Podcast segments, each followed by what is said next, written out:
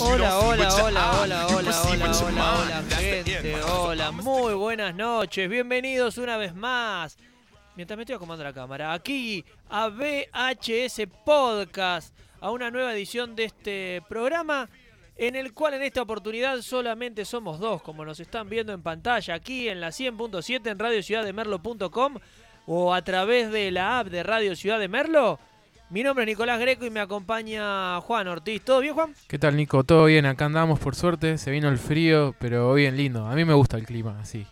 Eh, sí, para mí está, está lindo el fresquito de esta manera. Eh, si verán, yo me estoy acomodando todavía porque llegamos, llegamos y nos acomodamos. Así, así llegamos, así nos acomodamos. Yo estoy acomodando la cámara, todo, todo en vivo, gente, para que vean que nada, nada de esto es grabado. Hoy tenemos un programón, ¿eh? tenemos mucho, tenemos una linda entrevista para, para charlar en un rato. eh, pero me parece que tenemos que hablar con eh, lo más importante del momento, que Sí. fue lo sucedido el fin de semana. Los premios Oscar que se dieron el domingo, este, la ceremonia, bueno, una de las ceremonias del, cine más eh, famosas, por decirlo de alguna manera. Este, eh, bueno, como todos saben, eh, la, mejor película fue Coda, pero bueno, eso quedó a un lado en realidad. Todo quedó, todo quedó opacado. Sí, todo quedó, todo quedó pagado porque pasó esto, que ya estamos poniendo en pantalla, para que ustedes vayan viendo que tiene que ver con... Ah, está Javier, Bar- ese es Javier Sí. Bardem. Javier Bardem, con Penélope Cruz. Y ahí estamos mirando nosotros este momento en el que, bueno, Chris Rock estaba hablando y hacía chistes, ¿no? Y seguía, seguía esta, este momento en el que él le iba, le iba haciendo un, un par de, de- de- de humoradas eh, típicas de quien presenta los Oscars, pero se la, se la agarró con la mujer de Will Smith y Will Smith se levantó y ¡ta! Uh, Un cachetazo. En vivo y en directo. En medio de uno de los eventos masivos más vistos, más vistos del mundo.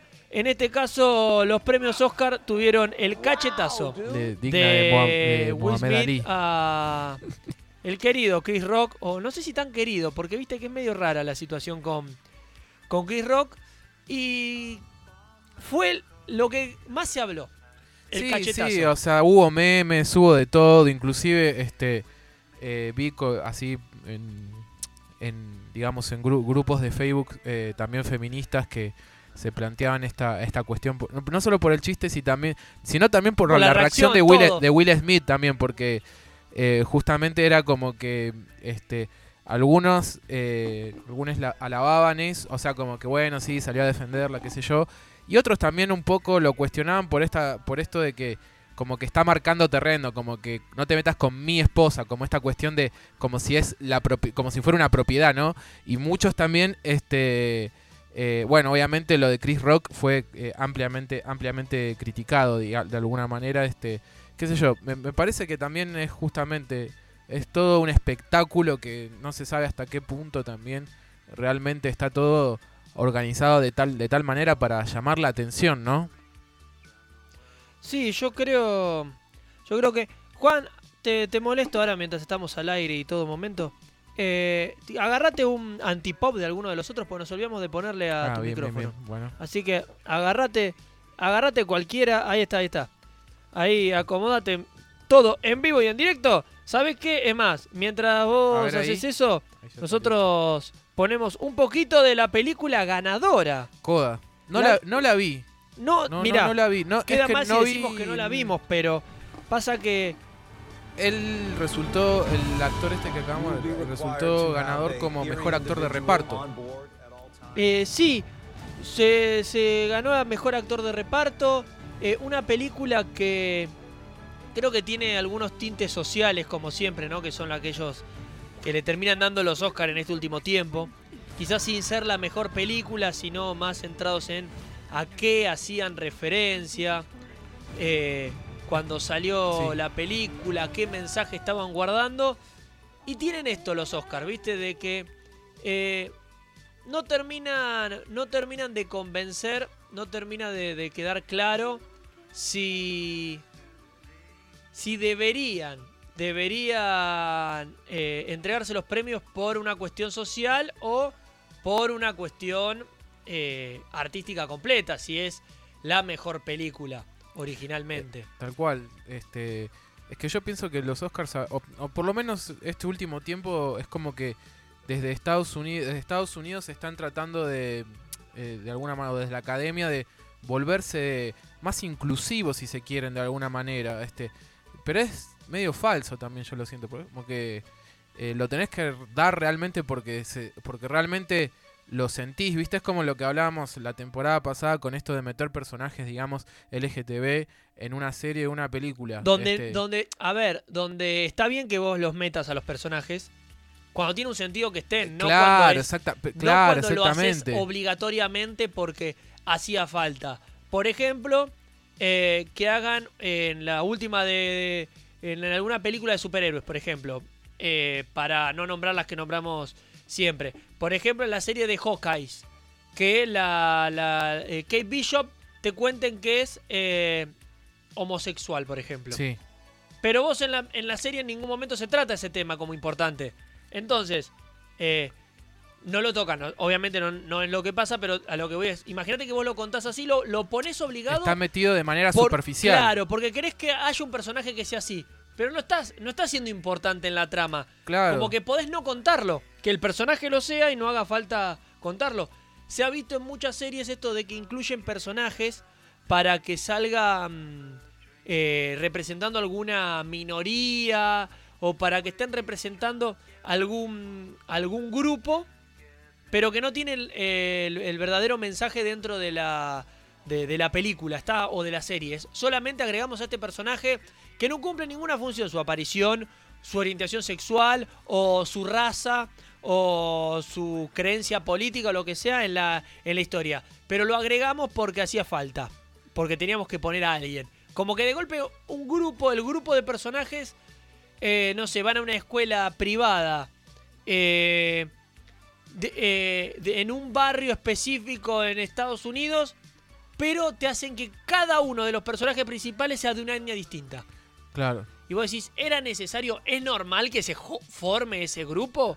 ¿O está obligadamente eh, creado para la serie? Si vos me decís que es una serie justamente de gente que es inadaptada por ese tema, por ejemplo la serie Community, en la que se hacen chistes con eso de que hay afroamericanos, una mujer eh, extremadamente católica, un judío, un hombre mayor, un hombre blanco heterosexual eh, joven, una chica heterosexual eh, o bisexual, un personaje asexuado y friki, ¿viste? todas esas cosas de que van mezclando, pero hacen un chiste y juegan con que es importante que sean así. O sea, tiene una importancia detrás de la historia. Claro, este, la cuestión es esa. Eh, y bueno, doy un ejemplo así que se me viene a la cabeza, por, eh, es La forma del agua de Guillermo del Toro, que tiene un personaje, eh, está situado en los 60 y bueno, tiene un, personaje, digamos, el, vecino de, la chica de la chica muda que, es gay. Pero bueno, te está hablando de alguna te está hablando un poco de la manera de, digamos, de los outsiders, si se quiere, digamos, esas personas que están fuera del sistema. Mientras estamos viendo acá. Eh, eh, vamos viendo un poquito las películas. Perro.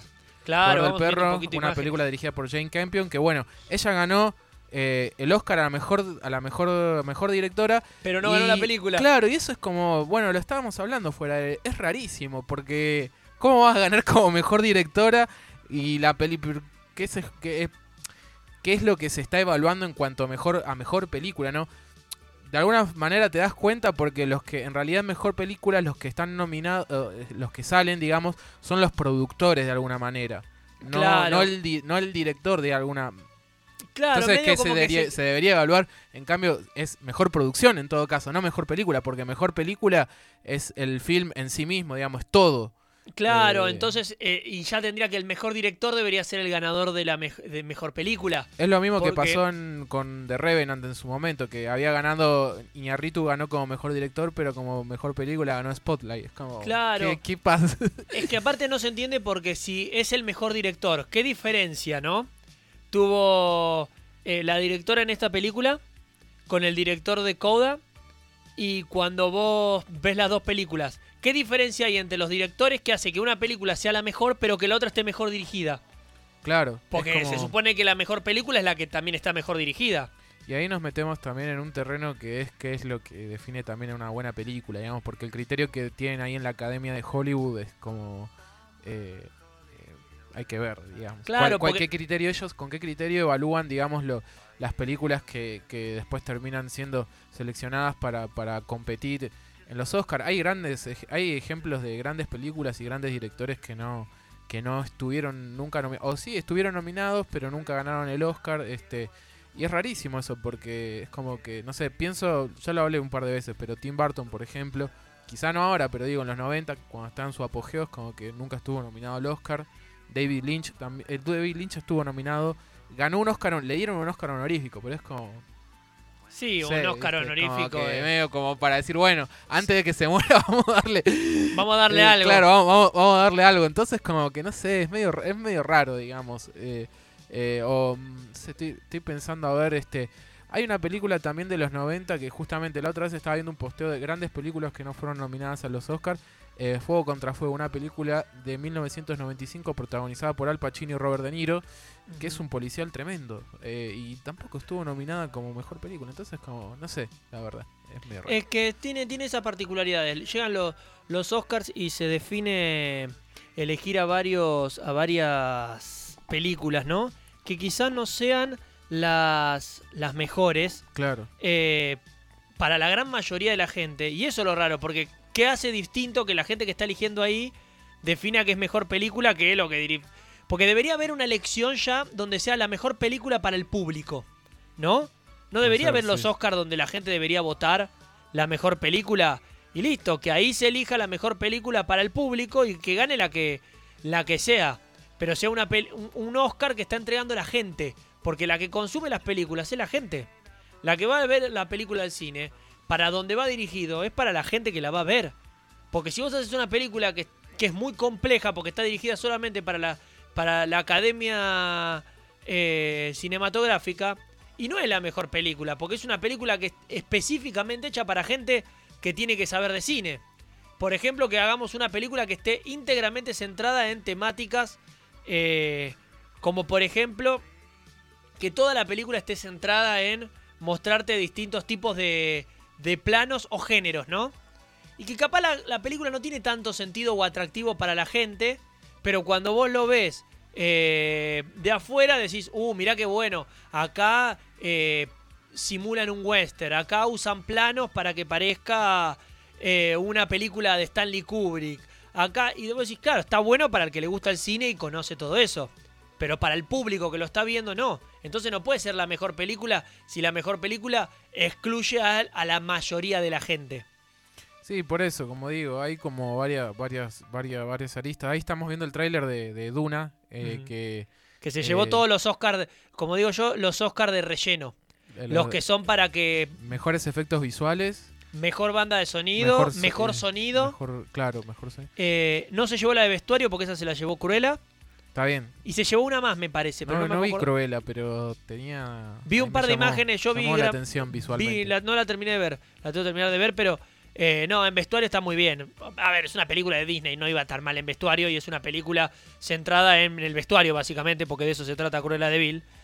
Entonces, no está, no está errado que sea. Creo que no tenés ni que ver la película para entender que puede estar muy bien que sea la, ganadora en ese, en ese sentido. Eh, creo que Duna ganó, si no me equivoco, ¿eh? fotografía, ¿puede ser? Eh, sí, mejor fotografía, sí.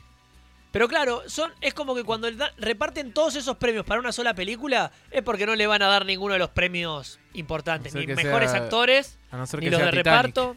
A no ser que sea Titanic.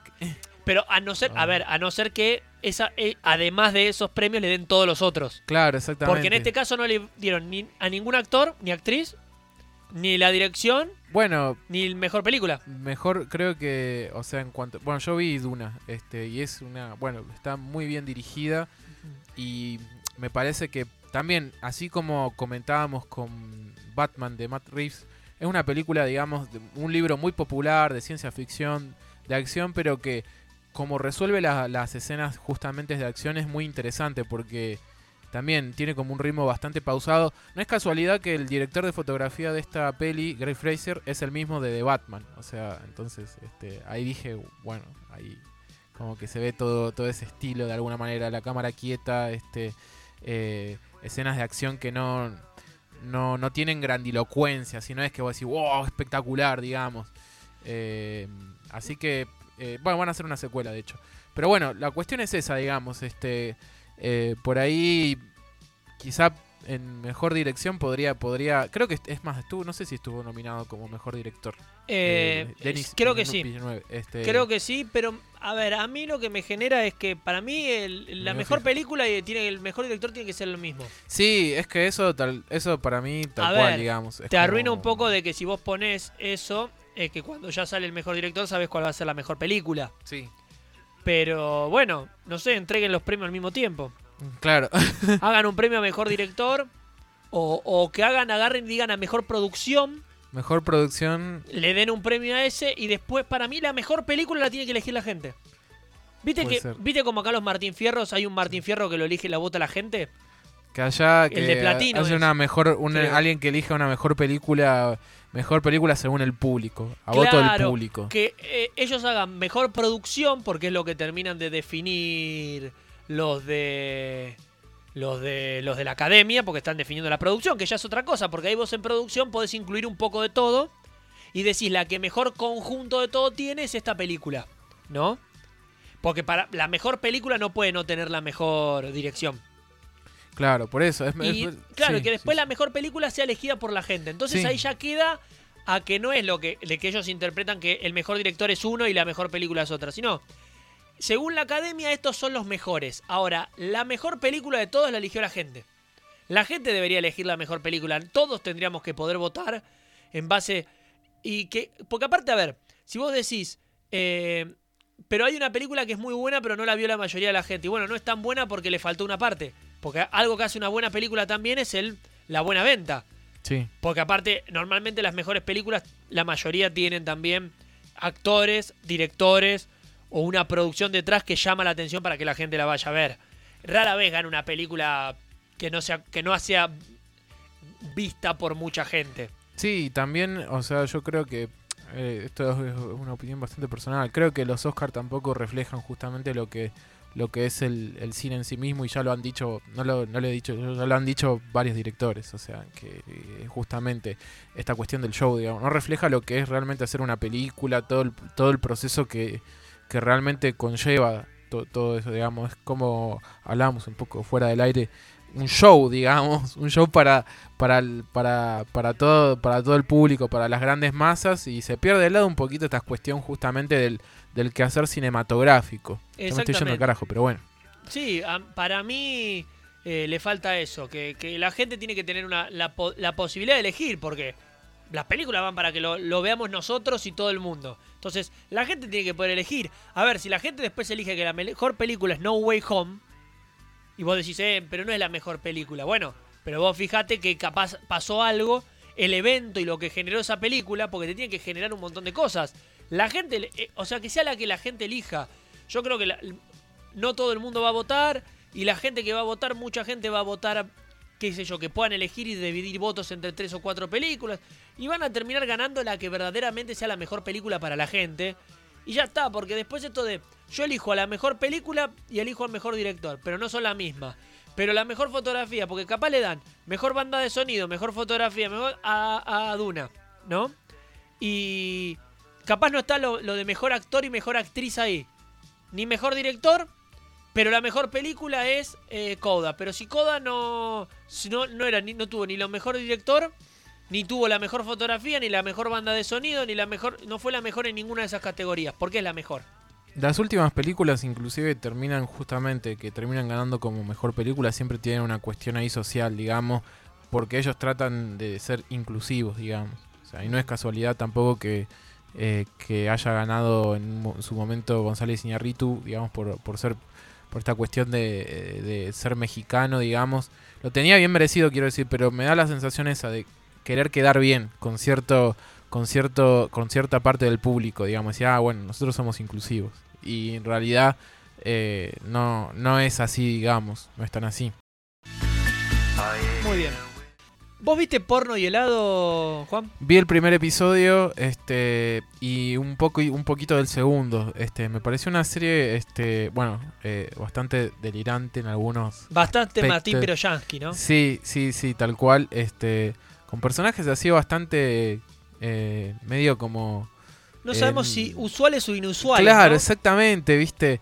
Eh, me llamó mucho la atención esta cuestión que por ahí de repente tenés, este, mete escenas así como bastante surrealistas. Eh, ahora se me viene a la mente lo que te comentaba fuera del aire, que de repente uno de los personajes eh, se pone a cantar, tipo, se, eh, Sophie Morandi. Claro, exactamente. Se pone, se, pone, a cantar, tipo, como que de repente se va y después sus compañeros se quedan como ahí mirándola como, che, ¿qué onda? Eh, eh, y después, bueno, eh, me encantó muchísimo esta cuestión, esta relación entre el personaje de Piroyansky con su compañero, digamos. así Con el de Nachito Saraley. Exactamente, este es muy, o sea, mm, no sé, de repente parecen como un matrimonio, matrimonio digamos. Parecen un matrimonio por momentos. Eh, vamos viendo un poquito nosotros ahí de las imágenes, porque ahí le ven a Susana Jiménez en el tráiler, por ejemplo, pero es porque Susana Jiménez está en la serie, está en el tráiler está en Porno y Helado.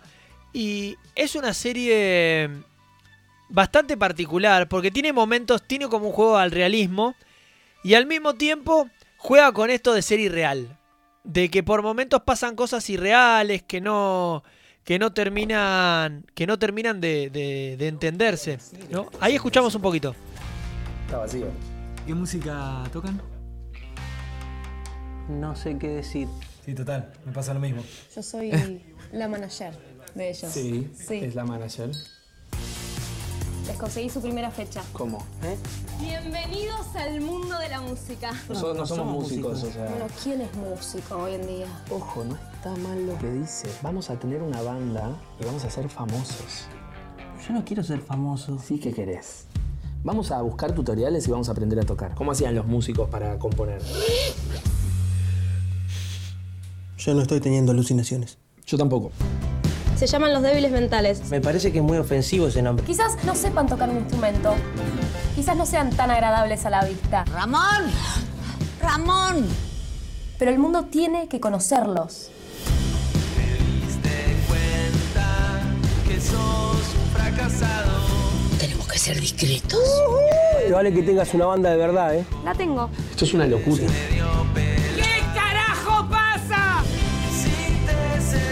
Desde que sos músico estás re malo. ¡Que están mal de la cabeza! Cancela la fecha, esta banda se terminó. ¿Qué? Very, very feo. Siempre que haces algo así, todo termina mal. ¡Corre! ¡Corre, boludo! Porno. Helado. Pero bueno, ahí pasaba el tráiler de porno y helado. Porque a ver, tiene, tiene muchas cosas. Es sobre. La historia es de dos amigos, interpretados por Martín Piroyansky y Nachito Saralegui, que se juntan todos los viernes a ver porno y tomar helado. ¿No? Es, es un plan de ellos. Pero se juntan, o sea, a ver porno como si fuese a ver una película. Exponen ahí, lo dejan puesto y comen helado. No hacen más nada que eso. Lo que tiene de particular es que en un momento se corta la luz, entonces deciden ir al bar que está enfrente, que les da miedo y ahí en ese momento conocen a Sophie Morandi de casualidad. Y ella se hace, por envidia de un personaje que aparece, ellos se hacen pasar que tienen... Que son músicos, sí. Claro. El problema ahí es que no saben nada de música. Pero a lo largo de la serie van pasando cosas extrañas que en algún momento eh, lo remarca. Como, che, loco, acá está pasando algo que no tiene mucho sentido. Eh, y lo dejan pasar también. Juegan con todo el tiempo con lo real y lo irreal. Pasan cosas irreales de la nada. Pero que no le toman el contexto a que es irreal. Sino como que lo dejan pasar y sigue todo. Como que todo. Como es la vida cotidiana. Entonces lo que pasa, pasa. Está perfecto. Y, bueno, van pasando muchas cosas y en muy poco tiempo pasa todo. Eh, Susana Jiménez es un personaje muy divertido. Fabio Posca hace de un músico extraordinario llamado eh, ay, eh, Piki Valeroso, Piqui Valeroso. que es nombre. el gran músico, pero hace canciones todas infantiles, en realidad. O- onda, es como el músico, como si fuese otra- una espineta, pero que de golpe cuando te van a presentar espineta te cante la ardillita que va bailando y va saltando por ahí, ¿viste? Y vos te quedas como... Este es el, el gran músico, el gran poeta. No, y pasan, pasan muchísimas cosas eh, interesantes. Pero para mí lo más interesante es que es argentina la serie. Este, está por Amazon, por es una serie Amazon de Prime Amazon, Video. Amazon, Amazon Prime Video. Y lo que vi también es como que es bastante, o sea, tiene una, este- una estética muy este, colorida también. Colores bastante saturados, muy fuertes, este. Y, o sea, bueno, lo que vi de, digamos, del primer episodio me gustó mucho que iba como así, de repente pasa del drama a la comedia muy sutilmente, digamos, este, y de una forma, y de forma muy fresca, digamos. Este, Sí. o sea, ahora estoy recordando una escena, no quiero spoilear, pero que el personaje de Piroyansky tiene una cita con una chica que es metalera, digamos, media gótica. Sí. Este, bueno, hay toda una situación ahí que, que está muy bien lograda con otro personaje. Este, y me, me gusta mucho, digamos. Me gustó mucho por lo menos eso, digamos, que. Y que es, deli- es delirante de alguna manera, pero este es como que fluye, como que es lo que es, digamos. Y está bueno eso de repente, ver algo así de Argentina, ¿no? Exactamente. Es raro porque eh, no es lo que nosotros estamos acostumbrados a ver como producciones nacionales. Y sorprendió para bien, para mí, ¿no? Porque es entretenida, es divertida, juega, como decías, con el drama, con una estética particular, con muchos colores, eh, con esta idea de que parece que todo el tiempo todo es lindo, pero le pasan cosas terribles Sí, o tristísimas sí, a los personajes, O sea, el- pero lo ves siempre colorido. Como que todo el tiempo te están diciendo, ah, no importa. Como que no, no, nunca te terminás de sentir, no es que es una serie en la que vos te vas a sentir afligido por lo que le pasa a los personajes, sino que la serie hace lo contrario. Es como, me da igual los personajes, me interesa la historia. Qué entretenido, ah, mira lo que le pasó y te reís con la tristeza, porque nunca te, te generan ese drama, pero que al mismo tiempo te los hacen tan colorido que no te lo pones a analizar de, che, mirá pobre lo que le está pasando, mirá cómo se comporta. Creo lo único que tiene es que Piroyansky hace de Piroyansky. A ver, no hace de él porque no sabemos cómo él es en la vida real, pero interpreta un poco este papel. los personajes que, vemos viene haciendo en sus películas y en los trabajos anteriores. Claro. Lo único bueno es que acá creo que es el personaje que por lo menos tiene el toque más eh, insoportable. Sino como que el más, el, el- el más eh, villano de todos los protagonistas que hace. Porque acá por momentos es odioso, manipula a sus compañeros, es un egoísta. Que quizá normalmente él, en sus películas suele hacer de él pobrecito. Claro. Tiene un toque más de eso en sus películas, pero acá es más del egoísta. No, de hecho, o sea, eh, hay una escena que están en el están en el bar, creo que y, entra un personaje de la secundaria y, empie- y empieza a decir, "Oh, a este le hacíamos bullying", pero como eh, vanagloriándose, o sea, como poniéndose orgulloso de eso y después como que se entera, bueno, que este personaje ahora es músico, que no sé qué y como que nada, empie- empieza uh, como este, ¿viste? Así esas cosas, digamos que en ese momento no sé, a mí como que me hizo sentir así como que no sé, eso, se vuelve odioso por momentos, pero después bueno, está esa situación que no quiero spoilear, pero que eh, le pasa un, algo trágico al personaje de Piroyansky y ahí es como que, bueno, le, le tenés un poco, un poquito de lástima de alguna manera. Pero Sí. ahí, por ejemplo, me pasó eso, que de repente le tenés esa lástima y después está contando lo que le pasó, todos se le cagan de risa, como decir, bueno, pero qué onda y, y, y de repente salta eso a, lo, a la comedia, A lo- a lo- digamos. es claro, y él después ah, rápidamente se vuelve odioso de nuevo, entonces Pasa por no, todo eso, sí. no lo, no lo vivís. Mira, vos trajiste una, elegiste una, Sí, una escena. sí, sí. A ver, Es más, a, esa, a ver. a ver, escucharla y a verla, ¿no? Estuve pensando y mejor salgamos nosotros. ¿Pasó algo? Sí, creo que maté una vieja.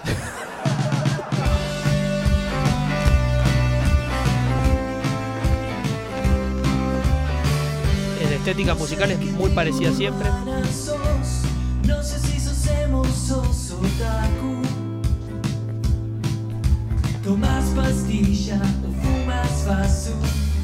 ¡Me parto, te gusta esta canción, manejas el Twitter o el fratacho. Si es por ¿Qué ese salame? Cara de boludo.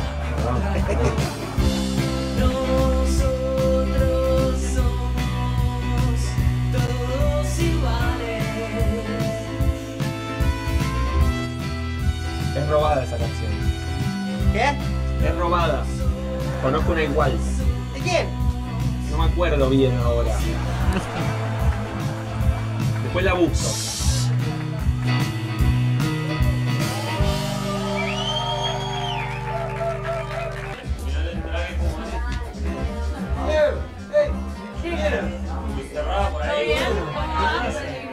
¿Todo bien? ¿Cómo la pasaron? La verdad estuvo buenísimo. Eh, grande, bro. Che, no se conocen, ¿no? Les presento. Eh, ellos son amigos míos, tienen una banda. Y Alessandro, el dueño del incestuoso. Mucho gusto, chicos. ¿Violero? No, estaba vacío el estuche.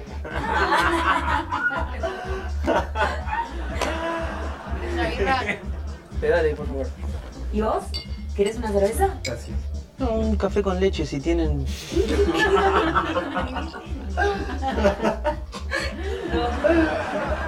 ¿Tenía sed? Mm. Es que acabo de ver morir a una vieja.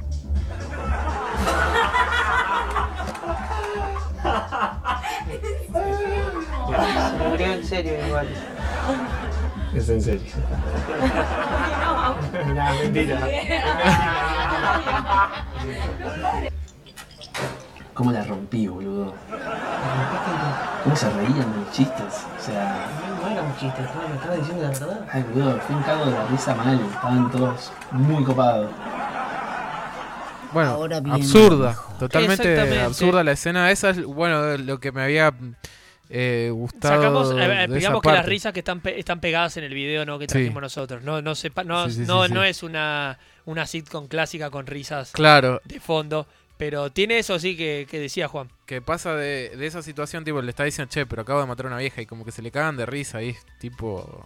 Y el otro también como es que, por momentos parece como que es, es broma, pero él, está hablando en serio y todos claro, lo ven como... y se lo toman re... Claro, y él, y él lo dice, la rompí, y el otro dice, "Sí, sí, no, no pasó, se reían de las cosas que vos decías y era todo verdad, no hiciste nada para ser copado.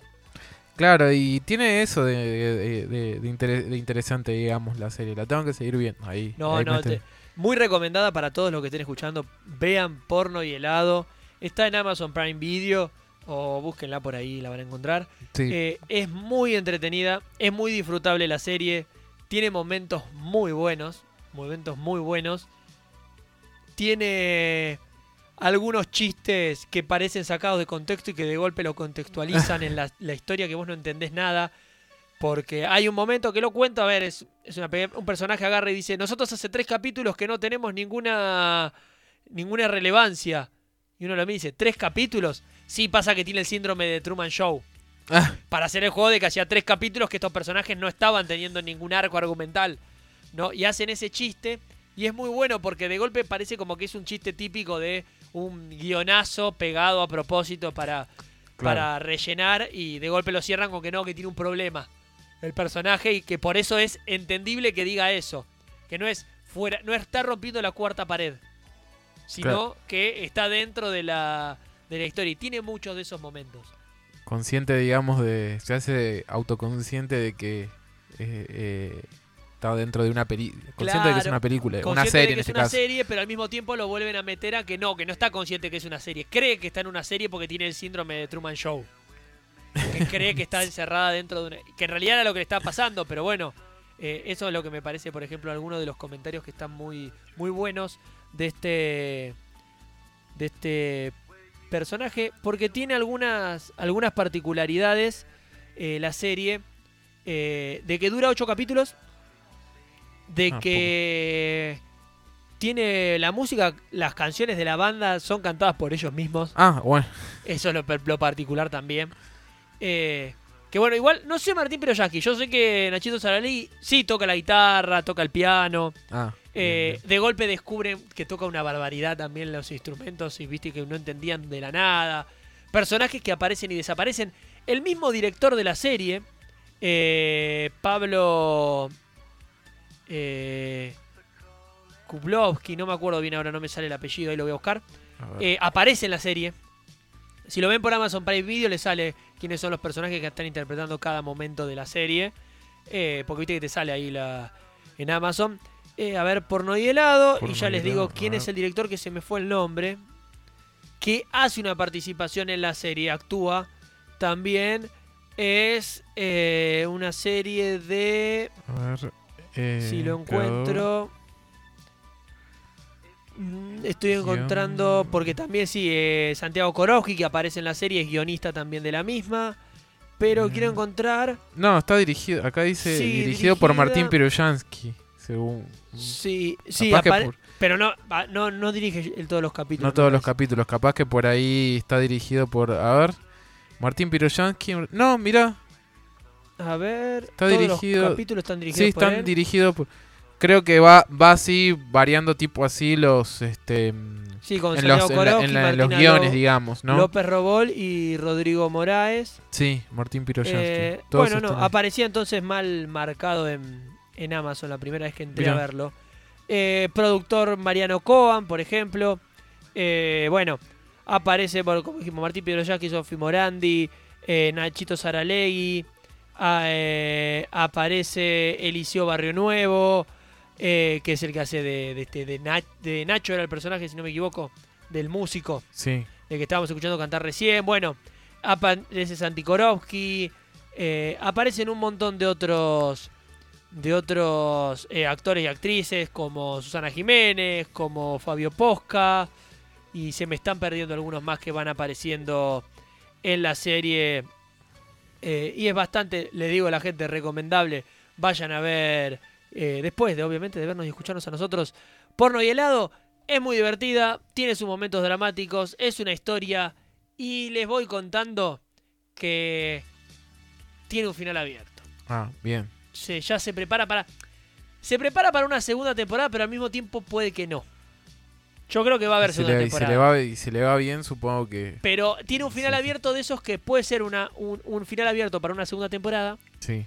Como un final abierto para cerrar lo que venimos viendo. O sea, una historia alocada. Por momentos muy alocada porque le pasan muchas cosas extrañas a los personajes que se encuentran encerrados por momento dentro de situaciones que en muy poco tiempo no sería normal que le suceda a nadie. Bien. Estaba leyendo, leyendo acá este que mm, eh, esto viene, es un proyecto que se viene desarrollando desde el año 2011, que la productora Aeroplano eh, de Argentina financió y coprodujo un piloto con el título Cómo conseguir chicas, con Felipe Colombo y Martín Piroyansky, cuya postproducción fue terminada en agosto de 2011 y que el piloto circuló por siete años más o menos este, Sí. por el mercado latinoamericano y estadounidense. Acá dice que en 2005 Letka, Letka Media lo seleccionó con vistas a un posible desarrollo con HBO. En 2018 se inició un periodo de desarrollo con la productora Navajo donde se le cambió el título a la serie. En 2020 Amazon Prime Video ingresó al desarrollo del proyecto. O sea, es un eh, algo que se venía gestando de hace mucho, como para que vean también por ahí el público lo que a veces lleva a producir una serie o, o película. Claro, que aparte tenía, la serie original tenía, supongo yo, música de Charlie García, porque tenía la tapa- el nombre del disco de Charlie. ¿Cómo conseguir chicas? Probable- probablemente. Probablemente, pero en este caso no tuvo la música eh, de, de Charlie García, sino que la música de la serie es original en gran parte. Creo que hay algún que otro tema. Hay algún que otro tema eh, popular, pero si no me equivoco, creo que los, interpretan ellos. Eh, hay un momento musical muy bueno, muy bueno. Hay un muy buen momento de transición donde el personaje Nachito Saralegui está muy cansado y te muestran por momentos que está grabando y por momentos que está trabajando y cómo hacen el salto de que nunca terminás de entender si está trabajando y sueña que está grabando o si está grabando y sueña que está Eh. trabajando o si te está o si todo está pasando tan rápido que pareciera como que nunca va de un lado al otro. es muy es muy bueno, tiene en ese sentido un muy buen trabajo eh, cinematográfico, de transiciones, de planos, musicalmente hablando. La verdad es más que recomendada la serie Porno y helado.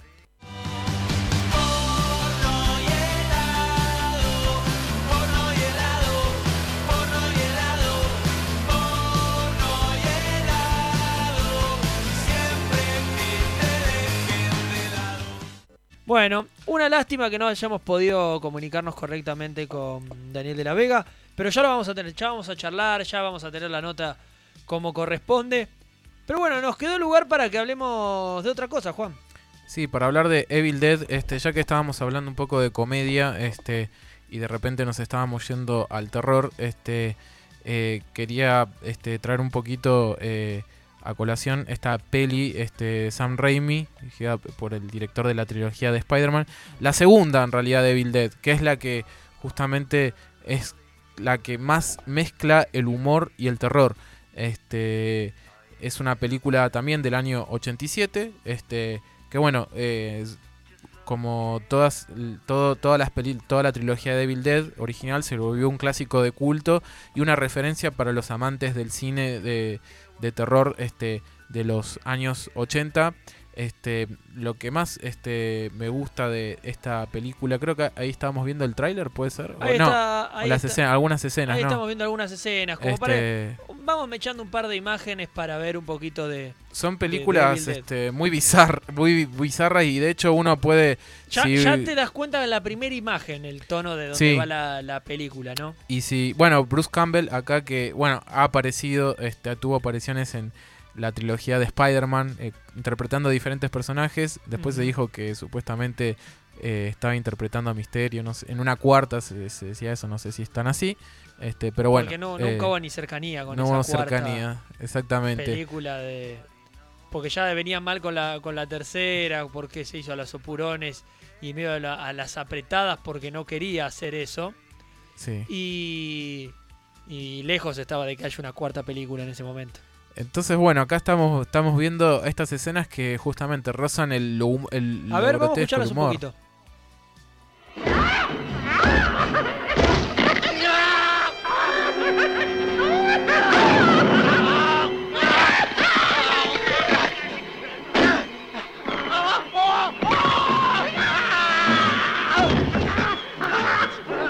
Workshed.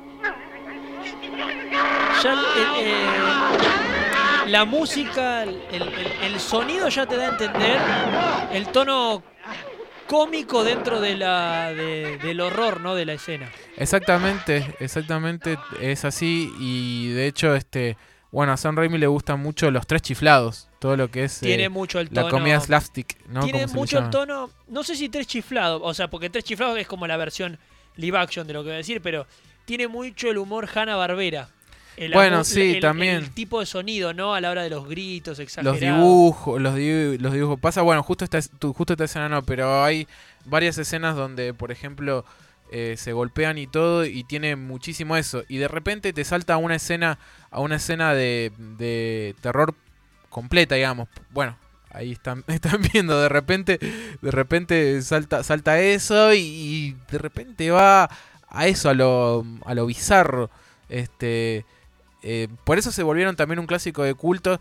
Y si uno, mm, si uno ve este, la trilogía de Spider-Man, sobre todo las, las dos primeras que son las que más yo tengo frescas, digamos, puede ver que hay ciertos planos, salvando las diferencias que, bueno, eh, está llevando un personaje que es muy popular, que tiene que tener ciertas, digamos, eh, seguir ciertas normas. Ciertos trata de parámetros claro, de lo que significa de Spider-Man. ¿no? Exactamente. Sí, una película comercial, digamos. Este, Sí. eh, más, allá, más allá de eso, se ve, por ejemplo, en la escena de la operación del Doctor Octopus que hay varios planos que son sacadas de una película de terror, digamos, o por lo menos de una, pel- de, de una película eh, que del género de terror que, Sí. que él maneja, ¿no? Sabe él manejar el terror mezclándolo con otras cosas. Exactamente. Sabe mezclarlo, porque acá vemos, estamos viendo eh, una película, eh, Neville Dead, que es, es una película, a ver, si vos lo vas a buscar el género, te lo van a poner en todos lados terror.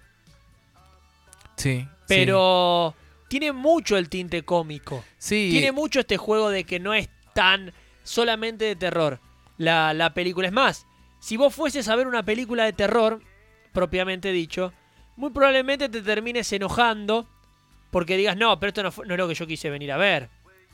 Esta no fue la película que yo quería ver. Yo quería ver una película de terror y acá es una exageración tras otra. Lo mismo que si hubieses dicho quiero ir a ver una comedia. No vas a ver una comedia. Tampoco. No es que vas a ver una íntegra comedia.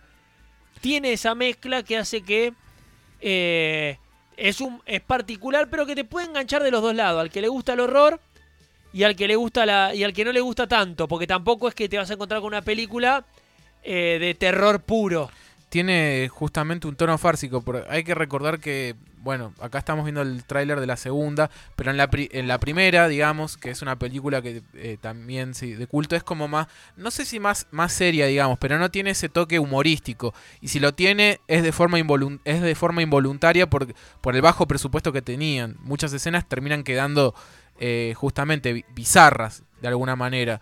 Este, es más, el personaje de Ash, el personaje principal del el protagonista de la trilogía Ash Williams, en la primera es como que tiene un, to- un tono más este, eh, serio, más inclusive triste, digamos.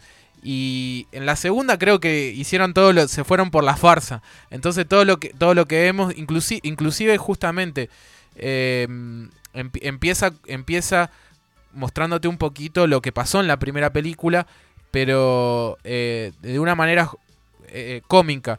Eh, entonces eso es lo que la película creo que tiene bastante interesante. De hecho, Stephen King dijo que era una de las películas de terror más originales que había visto en ese momento, ¿no? Estamos hablando de año 80 y bueno, esa película fue un empujón para, para Sam Raimi. Y yo veo que en todos, en todos sus trabajos este, eh, tiene eso. Si uno ve también Drag Me to Hell, que fue una de las eh, películas, eh, creo que es la última película de terror que hizo él. Después hizo eh, Oz, pero digo, eh, la última película de terror que hizo también tiene esos toques de Evil Dead. El juego con la cámara, de alguna forma, eh, desde el punto de vista del espectro o monstruo.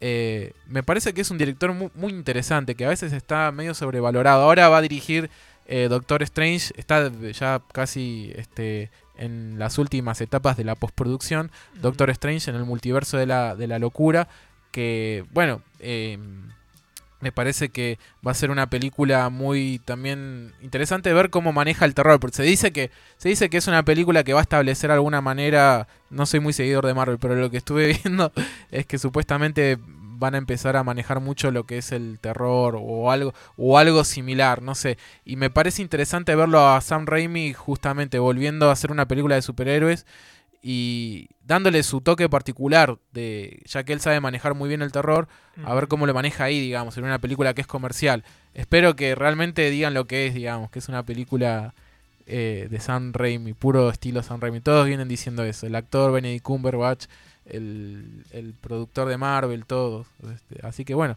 eh, pero la cuestión es esa creo que Sam Raimi es un, es un gran director este eh, a mí por- me ha influenciado muchísimo en mis trabajos. O sea, Muy bien, estamos viendo el tráiler de Evil Dead 1. Esta es en realidad en, eh, Evil- la Evil Dead que dirigió Fede Álvarez, producida por Sam Raimi. Es una remake que se hizo que está muy buena también. reco- recomiendo, digamos, eh, porque es eh, no, no es simplemente un remake también. Es este em, tiene el toque personal de Fede Álvarez, el, director uruguayo, este Sí. director de No Respires, también otra gran película de terror producida por Sam Raimi. Este y es eh, una, digamos, un muy buen remake, digamos, que no, cop- no copia la película original. Este es Evil Dead con un poquito más de presupuesto. Ahora eh, justamente eh, van a estrenar una otra película de Evil Dead. eh, todavía no está la fecha. Sé que va a ser este año en HBO Max. No se va a estrenar en cines. Eh, pero no va a estar dirigida por Fede Álvarez, sino por Lee Cronin. Este, es una peli- también está producida por Sam Raimi. Y esta vez eh, tiene la particularidad de que no va a suceder en la cabaña. Porque lo que tiene Evil Dead es que eh, todas las películas, en realidad, menos la tercera, eh, todo se desentona en la cabaña, claro, en esa en los cabaña que acabamos de ver, porque ahora sí, este es el tráiler de la, claro, de la original. Esta ¿no? es el del tráiler de la original. Este, em, y en este caso, eh, la película va a suceder en Los Ángeles. Este, los que, bueno, conocen un Evil Dead, y los, los que no, les comento, justamente eh, la historia va de unos adolescentes este, que van a una cabaña a pasar el fin de semana y en esa cabaña encuentran un libro eh, de demonios que involuntariamente ellos los despiertan. Eh, Ash en realidad. Ash, ahí vemos una escena donde es- escucha, digamos, este, eh, una, una cinta donde hablan justamente sobre el libro y empieza eh, eh, a despertar a los, a los demonios. Bueno, en este caso la historia, la nueva Evil Dead va a estar situada en Los Ángeles, así que bueno, va a ser muy, muy interesante a ver cómo, cómo lo desarrollan en una, en una, en una, en una ciudad. Este, es un clásico del género que cualquier fan debería, debe- debería ver. Sobre todo también por la puesta de cámara, que es muy, es muy interesante cómo Sam Raimi maneja muy el- la, la- la cámara. Y, Tiene- eh, es, es un gran director. Quizás no tan reconocido como debería. Porque no. No. eh, mucha gente vos le decís Sam Raimi no tiene mucha idea de qué. Le podés llegar a, pueden llegar a conocerlo si vos le decís rápidamente la trilogía original de Spider-Man. Te pueden decir, ah, es ese. Muchos no saben que, los, que está haciendo la nueva de, de Doctor Strange, como dijiste. Muchos no saben de las grandes películas que ha hecho. Mencionamos Evil Dead. Hemos mencionado muchas veces. em, eh, ¿Cómo es que se llama? Ay, se me fue el nombre de la película. eh, a ver, está de eh, Rápida y Mortal es un, we- un Sí, western. pero no, no, eh, no, la otra. Eh, ay, la, la temporada pasada la has nombrado muchísimo vos. un plan sen- no, un plan simple, un plan simple tampoco. No. Este, Drag Me to Hell, Arrástrame al infierno. Este, eh, em, ah, me estaría, ya, ya, ya, ya me acuerdo, estaría- A ver. dame dos segundos que ya te digo. Eh, John Redemption. De Redemption, ¿no es de él? No, no, Jump ¿No? Redemption es de, es de Frank Darabont. Ah, de Frank Darabont, Frank cierto. Darabont, tenés razón, este, tenés razón. Sam, Sam. Raimi como es este. No sé por qué se me mezcló. Bueno, Rápida y Mortal, hablábamos justamente de que es un maestro del género y de repente, no sé si viste Rápida y Mortal, Nico, es un western, no sé si está en Netflix, eh, pero bueno... eh, A ver, para que lo busco porque Rápida y Mortal. Rápida y A Mortal. veces viste que tienen un nombre y después. Quick- la- The Quick and the Dead en, en inglés. eh, es una película que está protagonizada por Sharon Stone y por Gene Hackman. La vi, la vi, la vi. y la vi actúa montón, la vi Leonardo. DiCaprio también en un papel secundario. eh, eh, también está Lance Henrik- Henriksen, este, un actor eh, también muy, muy, muy reconocido. Este, también actúa el comisionado Gordon. El comisionado Gordon de las primeras Batman de Tim Burton ahí, este, haciendo de un cantinero. eh, Claro, no, no es que está Claro. Gary Oldman. no, eh, y es una también me- es una película que yo veía mucho de chiquito con, con mi viejo, digamos. Y ahí, por ejemplo, la- ayer estaba leyendo, eh, estaba viendo un video de qué es lo que podemos esperar de Doctor Strange, digamos, el estilo de Sam Raimi y todo eso. Y bueno, hablaba justamente de cómo inclina, usa, utili- utiliza mucho el ángulo holandés, o sea, la cámara muy inclinada con acercamiento hacia los personajes. Entonces, que ya se ve un poquito en el tráiler de Doctor Strange. Eh, es una película que, bueno, probablemente la vaya a ver por Sam Raimi, porque me, ilusiona muchísimo el hecho de verlo dirigir justamente y meter terror en una película claramente eh, comercial. Este, eh, creo que igual tiene todo para hacer una muy buena película, este, con todo el toque de... de. Suponemos, suponemos que va a ser una, una gran película por los actores, por toda la historia que se viene viviendo por el lado de Marvel, por la dirección de Sam Raimi. Eh, bueno, todo eso, todo eso se espera en gran medida cuando se estrene eh, Doctor Strange. A ver, ahí podemos ver un poquito el tráiler ¿no? de, la, de la película. Estamos viendo el tráiler de Doctor Strange y el multiverso de la locura. Que, a ver, parece que va a mantener esa idea, esa idea, ¿no? De, de, de lo psicodélico de Doctor Strange de la primera película. Muy buena. La primera me gustó muchísimo. Es muy bueno todo eso. Pero al mismo tiempo parece que va a tener los tonos de, de terror que incluye la, la aparición de Sam Raimi, ¿no? En la, en la película, en la dirección. Acá estamos, ahora sí estamos viendo bien el, el tráiler, que en primer momento fue teaser de Spider-Man No Way Home. Ah, Fue eh, uno de los de los escenas post créditos es el teaser de sí, Doctor sí, sí, Strange. sí. Y se regrabaron algunas escenas. Eh, escuchamos a ver si podemos escuchar un poquito A ver. también del, del tráiler. You cannot control everything, Strange. You opened the doorway between universes, and we don't know who or what will walk through it. Wanda, what do you know about the multiverse? Viz had his theories. He believed it was dangerous. He was right.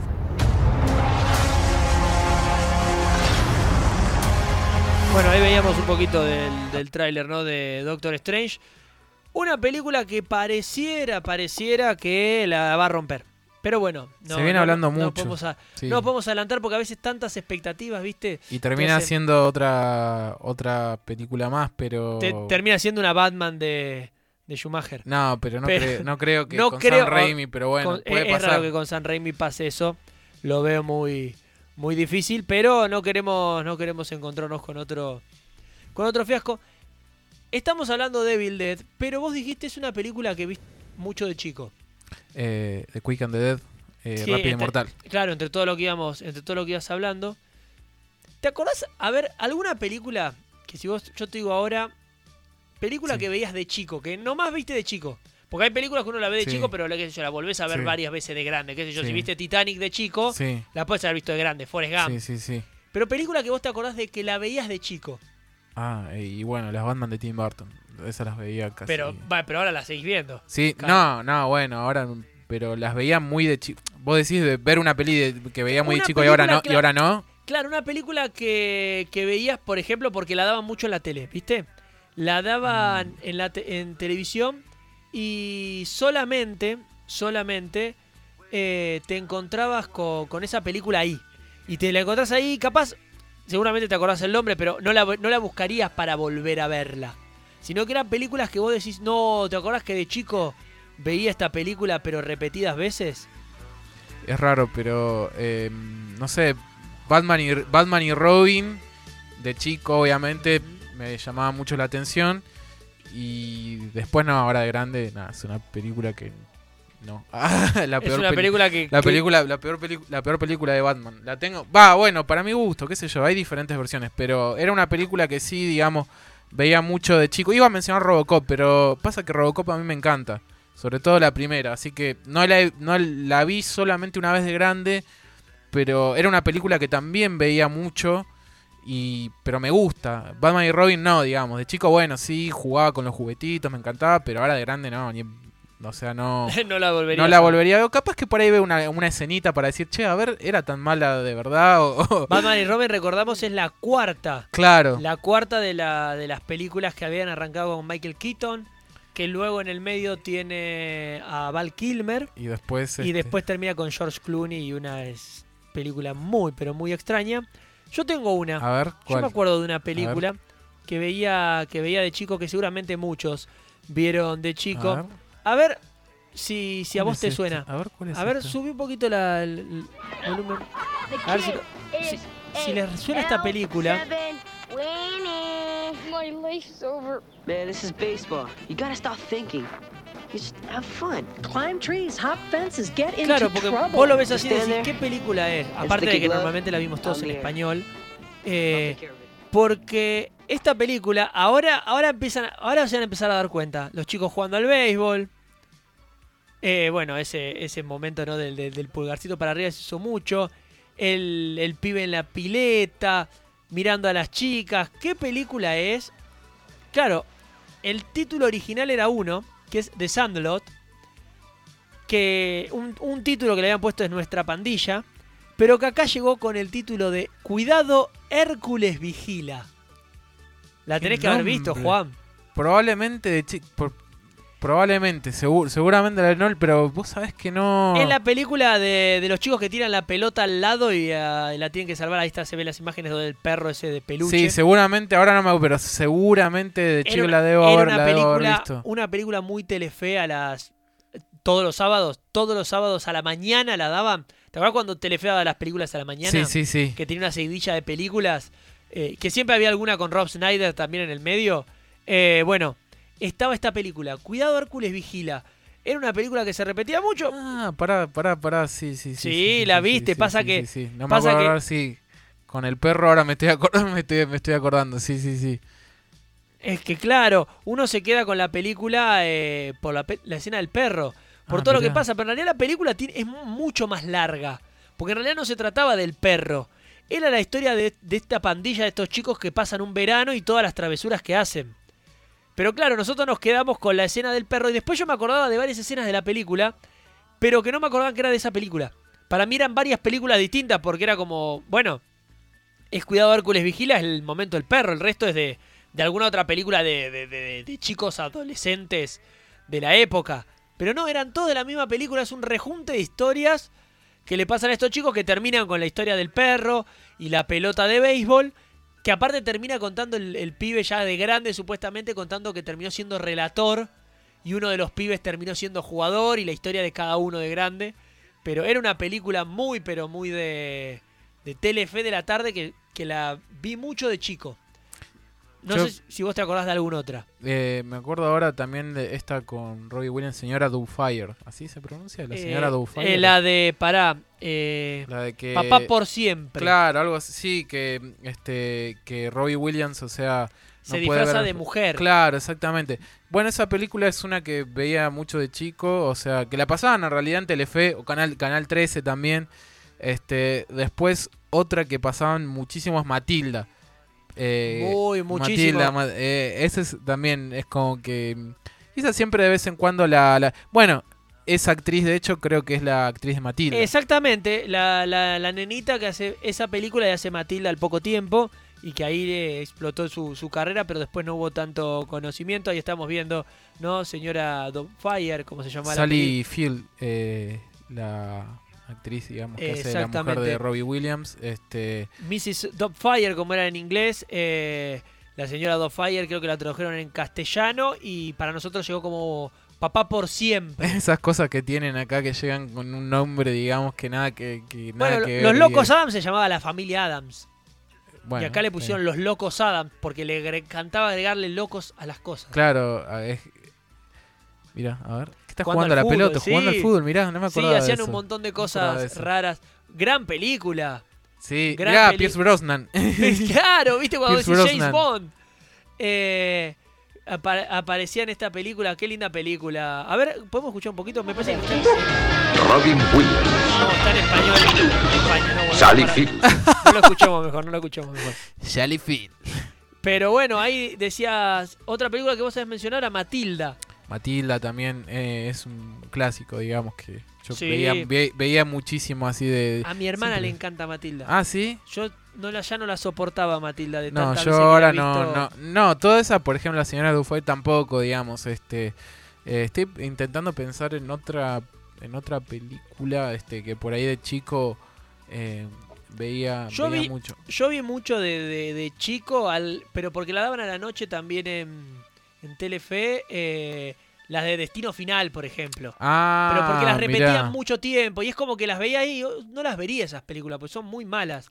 Esa es la verdad. El Destino Final, eh, vi unas por par- Me acuerdo una que. mm, Nosotros veíamos muchas pelis de terror, este, y me acuerdo, y algunas eran muy malas. eh, y la gran una que me- mayoría. la gran de las que mayoría. pasaban en televisión eran muy malas. Y ahora la que me estoy acordando es Barco Fantasma. Eh, Pero ¿Barco malísimo, Fantasma Barco Fantasma, este, es más, ni me, ni me solo me acuerdo la, la, la portada nada más, que ese tipo como el Estamos barco hacia Matilda, eh, arriba, mientras. este, es malísima. Eh, bueno, pero esta peli, eh, sí, está eh, muy, muy buena con la actriz de que, que de mm, Papá por siempre. Dani DeVito también actúa. Dani DeVito que hace un papel Es más, creo que la dirige, la dirige La él. dirige, eh, La sí, dirige la dirige él. Es más, el guion es de él. ¿El guion es de él? El Mirá. guion es de- si no me equivoco, no sé si el guion completo, pero por lo menos la base era de él, era una Claro. idea de él. Es más, y vos fíjate que se pone el- en el tinte de un villano, porque a ver, lo que hay que marcar es que la gran mayoría de los adultos, a excepción de la, de la profesora, eran villanos en esta, en esta película. La mayoría de los personajes estaban los compañeros que, digamos que no pinchaban ni cortaban mucho en la película, pero la familia y todo eran, todos eran villanos dentro de la historia porque todos eran malos con, con Matilde y con todos los personajes. Tronchatoro, qué personaje odiado pero recordado.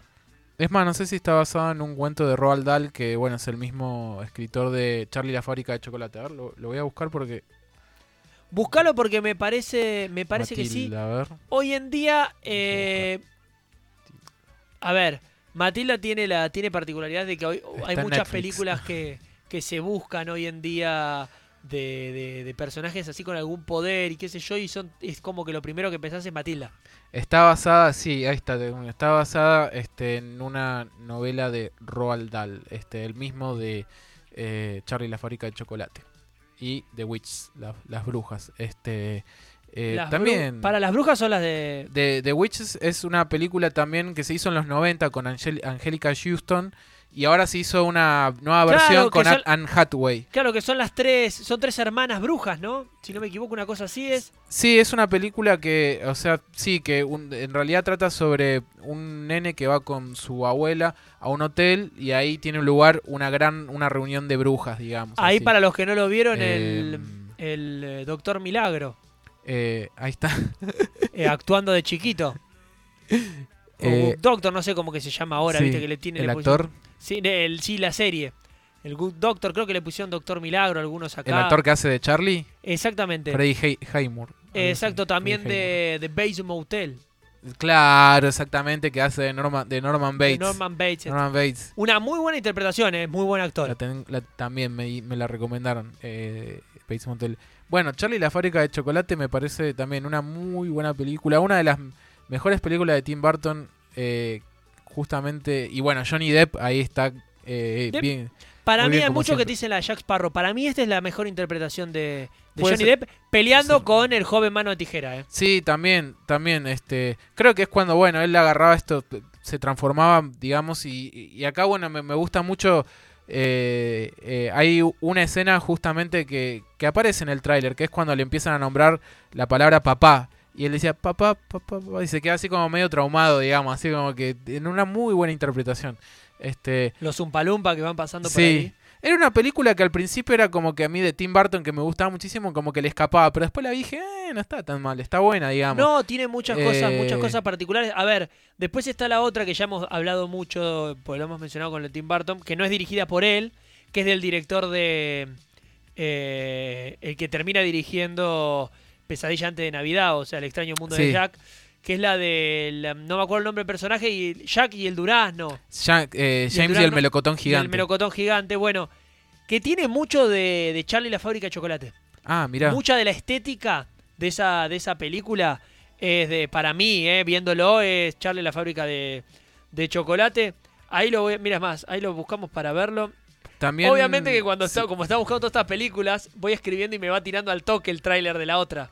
También hay como curiosidad justamente que tanto Charlie la fábrica de chocolate y James, y James el y el melocotón gigante están basadas también en novelas de Roald Dahl, este, este escritor digamos que era un escritor que estaba muy dedicado al público infantil, pero que también de repente en esas no, en esas novelas tenía mucho de humor negro, entonces como que nada, era, era, para, era para niños, pero a la vez también era como que tenía ese toque adulto, ¿no?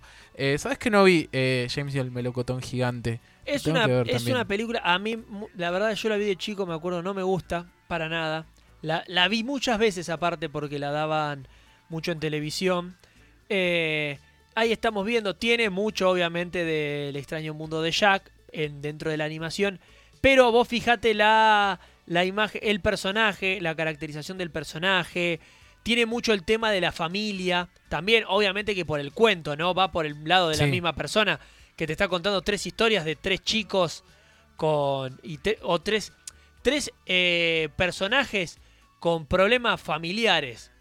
En el de Charlie la fábrica de chocolate no es Charlie, sino es Willy Wonka. En Matilda es Matilda. Y acá James que los padres estaban desa- los, te- los va a buscar, de lo- los quiere ir a buscar del otro lado cruzando el océano. Es, es una película que me acuerdo haberla visto mucho de chico, pues la daban siempre. Y no sé por qué, o sea, la veía porque la daban, pero no me gustaba. Ah, mirá. Viste, cuando me daban, Sí. me da tristeza esta película, verla. Eh, hoy capaz si la veo ahora no tanto, pero cuando era chico me Te generaba generaba tristeza eso, digamos. verla la película. Es más, vemos el parecido, digamos que es muy parecido físicamente a eh, el actor que ahora me olvidé el nombre, que lo mencionaste recién, el de Base Motel. Ah, Dog. Freddie Haymore. Sí. Exactamente. Haymore. Tenemos, eh, es, es muy parecido como lo hicieron a, a James en esta, en esta película.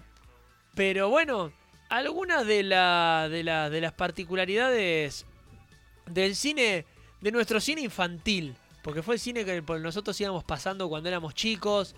Eh, ¿se, te, si te se te ocurre alguna otra película, Juan? Lo, lo- lo buscamos y la vemos, ¿eh? Que haya, eh, a ver, estoy... Estoy tratando yo también de recordar. Hay una película que no me puedo El acordar. Rey León 2, ahí No. está. El Rey León 2. ¿La 2? ¿En El Rey? León 2, la ten- yo ten- tenía las eh, tenía la primera. Pero- no sé dónde quedó ahora la primera, ¿Por pero la segunda la 2? tengo. Eh, y la veía muy de chiqui eh, también de chiquito, digamos, pero bueno, ahora no, digamos, es como que eh, no, siempre la, la primera es un clásico y es la que todos conocemos. Pero tenía la segunda, que es claro, cuando Simba tiene, tiene este, dos eh, hijos, digamos, este, no, tiene una hija, perdón. Tiene una Este, hija, Ki- sí. em, puta, ¿cómo de- eh, Kiara. Kiara, Kiara. exactamente. Kiara, ver, y este es el hijo de. Scar. Escuchemos un poquito. Dale. Escúchalo. ¡Silencio! La primera vez pediste que no te juzgara. Ahora voy a hacerlo. ¡Hay que juzgarlo! ¡Merece la muerte! ¡Exilio! ¡No!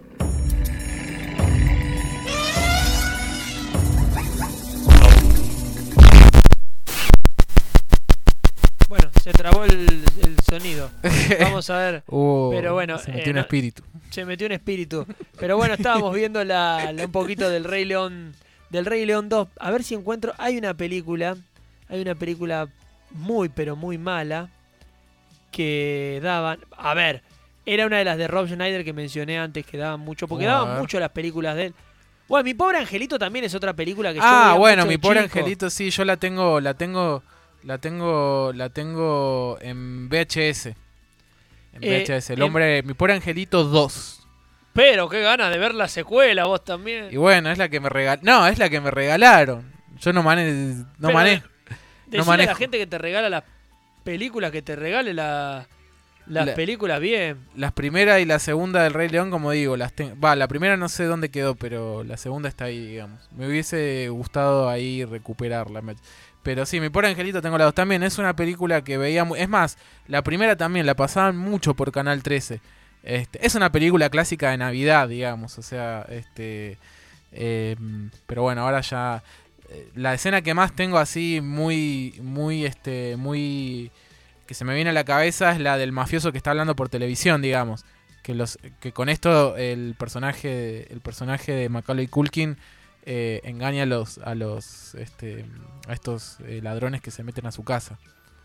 Vos hablas de la escena de eh, la película. Claro, el claro, exactamente, el mafioso este que está en el televisor, digamos, que se escucha. No me acuerdo exactamente el texto que, el si texto no- que dice, digamos, pero este es una escena eh, clásica, digamos, de, de, de mi pobre A de ver, mi pobre subile, subile el, volumen ver. un poquito. No sé qué estamos, nos está tirando. El espíritu. El tema es, es el tema del sonido, pero le, le sacamos un poquito para evitar ese esa falla, a ver si. Ahí está, esa escena. AC said you had some dough for me. Ahí está. How much do I owe you? AC said 10%. Too bad AC ain't in charge no more. What do you mean? He's upstairs Él está, ahí estamos viendo, estamos viendo en inglés, ¿no? Claro. Está el tráiler, la escena, pero es el momento en el que, claro, el, el ladrón quiere entrar y escucha la película y se imagina todo en base a eso. Gonna Decí, que no, no le pregunta, no hace comentarios. Claro. Decí que sigue todo al pie de la letra la escena de la película, ¿no? Y en realidad esa película en realidad no es una no es una película, digamos, está grabada para justamente para es una escena que está grabada. Que él se la sabía de memoria y sabía en qué momento pasaba todo. Muy particular todo lo que lo que hace lo que hace Macaulay Culkin, ¿no? Kevin McAllister. Ahí está, no me esta- acordaba el nombre del personaje, Kevin. Kevin, Kevin McAllister. Kevin McAllister. Eh, ahí, bueno, actúa también Joe Pesci, que bueno, no aparece ahí, pero es uno de los ladrones. Es, es el ladrón principal. Claro, bueno, eh, es el ladrón, es el ladrón principal. Yo la tenía, la tenía en, castellano esa película, doblada. No, sí, obvio, creo que todos la vimos. Todos la- y esta, esta película, la, la- Sí, a seguro que la viste, la tenés que haber visto de chico y te tiene que haber gustado. A ver. No hay forma de que no la hayas visto y hayas disfrutado. Una de esas películas de Adam Sandler que te pueden decir lo que quieran, pero esta película les gusta a todos, ¿eh? A ver. A ver. Where you going? You wanna take me with you? Claro, quizás con estas escenas uno todavía no lo reconoce. Pero Delivery guy's like your best friend. Come back later today. I'll, I'll Indian wrestle you. Okay, peace out. Until the day. con Ross You Schneider como siempre. to the next phase of your life. She wants different things, you know? His girlfriend dumped him for someone else. I found someone. This old guy? Claro, le dice que tiene. Ese es mi novio. Pero ¿cómo le decís? Papá, le surprise. Sí. Un papá Sí. genial. Sí, un sí, peliculón. sí, sí, sí. Un peliculón, un papá genial. es- Un peliculón de Adam Sandler. No podemos. No, no, no. No, no se puede quejar nadie de esta película porque la verdad es excelente. Un, un papá genial. Es un.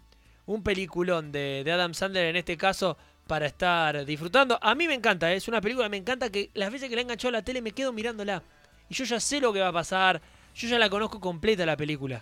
¿Sabes qué otra que me decís ahora de Adam Sandler que estaba pensando es eh, Billy, Billy Madison? Es una película que también me acuerdo que pasaban en, en Cinecanal y por ahí a veces, ahora no la pasan tan seguido, pero que también me, me hacía mu- mu- mucha gracia, que él eh, es el hijo de un magnate, digamos, que está a punto justamente de heredar y como bueno, ve que el hijo, que el hijo, que Adam Sandler, que es, digamos, o sea, como que no, un personaje, digamos, que es un niño básicamente, sale de joda, este, no es responsable, está a punto de dárselo a un socio. Eh, y ahí es como que el personaje de Adam, para no dárselo al socio, hace que Adam Sandler, el personaje de Adam Sandler, vuelva a recursar toda la escuela. Es Tiene muy que terminar gracioso. el colegio. Claro, exacto. Es una película también que por ahí el- si la engancho, por ahí me puedo quedar viéndola ahí un rato en televisión. Eh, Eh, son de esas películas que la gente se queja de Adam Sandler y se olvida, ¿viste? De esto. Claro. Eh, que, que bueno, vemos ahí un, un papá genial. A ver ahí si podemos ver un poquitito de, de Billy Madison Sí. también. eh, para ir disfrutando un poco de las. Mira de Universal. Es de Universal. Sí, la gran mayoría de las primeras películas de Adam Sandler eran de Universal. Después eh, tiene coproducción, pero gran mayoría son de, de- de su productora.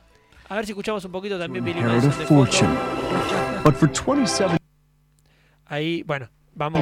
Se está, se está bajando el video mientras lo estamos viendo. ¿eh? Así que todo, todo vivo. en vivo.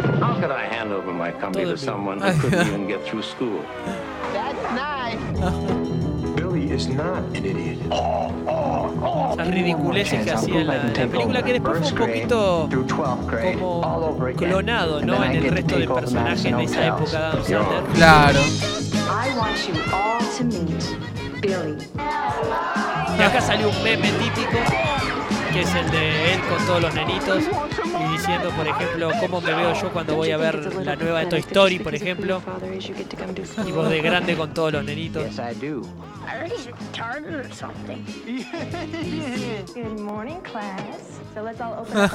Pero bueno, ahí fue pasando Billy Madison, fuimos escuchando un poquito y viendo un poco de las películas eh, que nos acompañaron en el día de hoy. La verdad que tenemos que ir cerrando el programa. Tenemos que ir cerrando el programa. Estuvo bueno cerrar un poquito con películas que vimos. Recordando clásico de niño, Sí. un- una para último, una que me estaba acordando también es una que se llama Cocodrilo, like, eh, que en inglés es Like Place, que es malísima, o sea, es malísima. sé cuál es. Es malísima. Es muy mala. Es Igual que Anaconda, la otra vez estábamos hablando. Y que tiene grandes actores Anaconda. Está John Boy, está Owen Wilson, está eh, Jennifer López. Bueno, mali- malísima. Es malísima, Malísima malísima, la- la, la, la película y aparte se engancha se engancha mucho con todo esa Anaconda y todo ese tipo de películas. Pero bueno, nosotros nos vamos despidiendo. A ver si podemos seguir escuchando un poquito. Porque al fin estamos escuchando I Believe in Miracle de los Ramones. Por fin, por fin. Por fin, por fin lo pidió Gonzalo Ventura el programa anterior. Bueno, programa ahora si está escuchando. que lo pueden escuchar en Spotify, eh, la nota en Facebook de la radio, de Radio Ciudad de Merlo. Eh, síganos en arroba podcast VHS, arroba Radio Ciudad de Merlo, todo esto en el Instagram. Nosotros nos despedimos, volvemos el martes que viene y el martes que viene volvemos para contarles varias novedades que vamos a tener. Nosotros nos despedimos, gracias Juan, Gracias a vos, Nico. gracias a todos por estar del otro lado, que tengan un gran final de martes. Nosotros volvemos el martes que viene con mucho más de VHS Podcast. Ahora escuchando I Believe in Miracle de Ramones. Muchas gracias, chau.